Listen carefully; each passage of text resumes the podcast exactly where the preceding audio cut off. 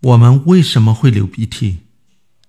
我们通常在感冒、鼻腔发炎的时候才会注意到鼻涕的存在，那样子可不太雅观。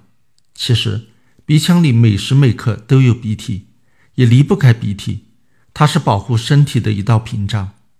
鼻涕防止鼻腔黏膜干燥、湿润吸进的空气，粘住由空气中吸入的灰尘、花粉、微生物。以免它们刺激呼吸道或者引起感染。一个健康人的鼻子每天要处理几百毫升的鼻涕，但是我们并没有天天都在流鼻涕。这么多的鼻涕跑哪去了呢？一小部分蒸发掉了，一小部分干结成了鼻屎，但是大部分听了别恶心，被我们吞到肚子里去了。鼻腔黏膜上长着纤毛，这些纤毛。会从前往后摆动，鼻涕也就被往后送到咽部。因为鼻腔和食道是相通的，所以大部分的鼻涕都被我们不知不觉地吞咽下去了。这听上去虽然恶心，但对人体并无害处。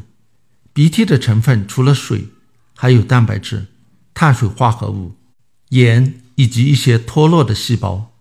鼻涕中的蛋白质主要是黏蛋白。它是一种糖蛋白，被由碳水化合物组成的糖衣包着，这使得它能够大量的吸收水分。鼻涕中的其他蛋白质还包括抗体和溶菌酶，能够杀灭细菌、病毒。这些成分会作为营养素被胃肠消化吸收。当然，鼻涕中还含有粘住的灰尘、花粉、微生物，不过这些杂质胃酸对付得了。不会给身体造成麻烦。有一部分鼻涕其实是眼泪，眼睛中的泪腺也无时无刻不在制造泪水，湿润眼睛。我们之所以不会整天泪眼汪汪，是因为这些泪水都从连接眼睛和鼻腔的泪管流到鼻子里，成为鼻涕的一部分。如果你大哭起来，一部分眼泪从眼角流出，大部分还是涌进鼻腔。让你的鼻子抽气，就有了一把鼻涕一把泪。不过，大部分的鼻涕是鼻黏膜自己分泌的。鼻黏膜含有一种形状像高脚杯的细胞，所以叫做杯状细胞。杯状细胞制造出很多黏蛋白，黏蛋白被释放到细胞外头后，大量的吸收水分，体积能够膨胀六百倍。杯状细胞一天只需要制造一毫升的黏蛋白。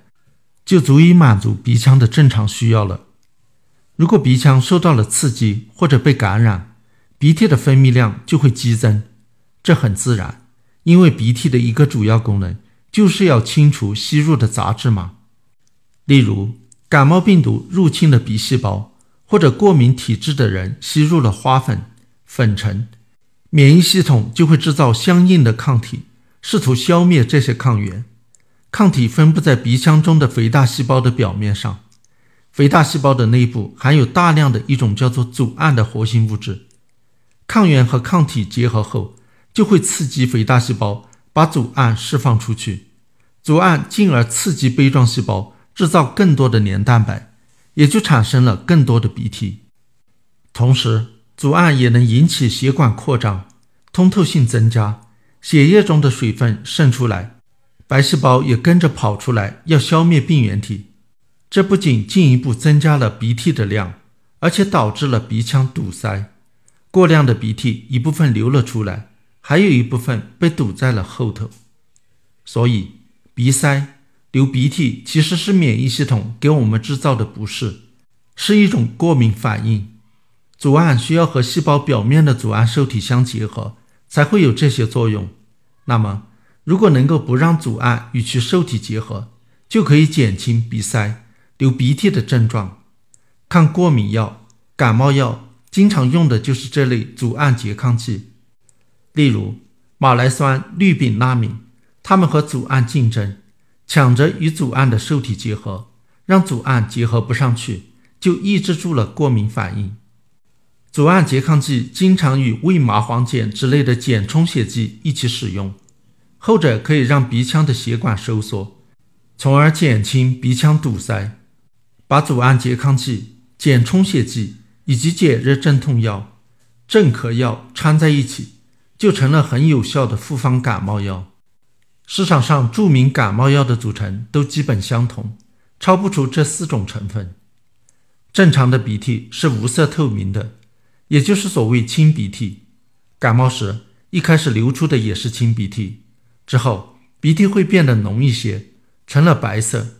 再往后流出的就可能是绿色的浓鼻涕了，看上去就像脓一样。特别是如果继发了细菌感染，更是如此。为什么鼻涕成了绿色的？和脓一样，因为它含有大量的嗜中性粒细胞。嗜中性粒细胞虽然属于白细胞，却是绿色的。免疫系统发现有病原体入侵人体时，开始调兵遣将，嗜中性粒细胞就是最早赶到战场的。嗜中性粒细胞是被血液送来的，但是它却跑到血管之外作战。它是一种吞噬细胞，它的作战方式是把细菌吞进去，在细胞里用各种武器将病原体杀死。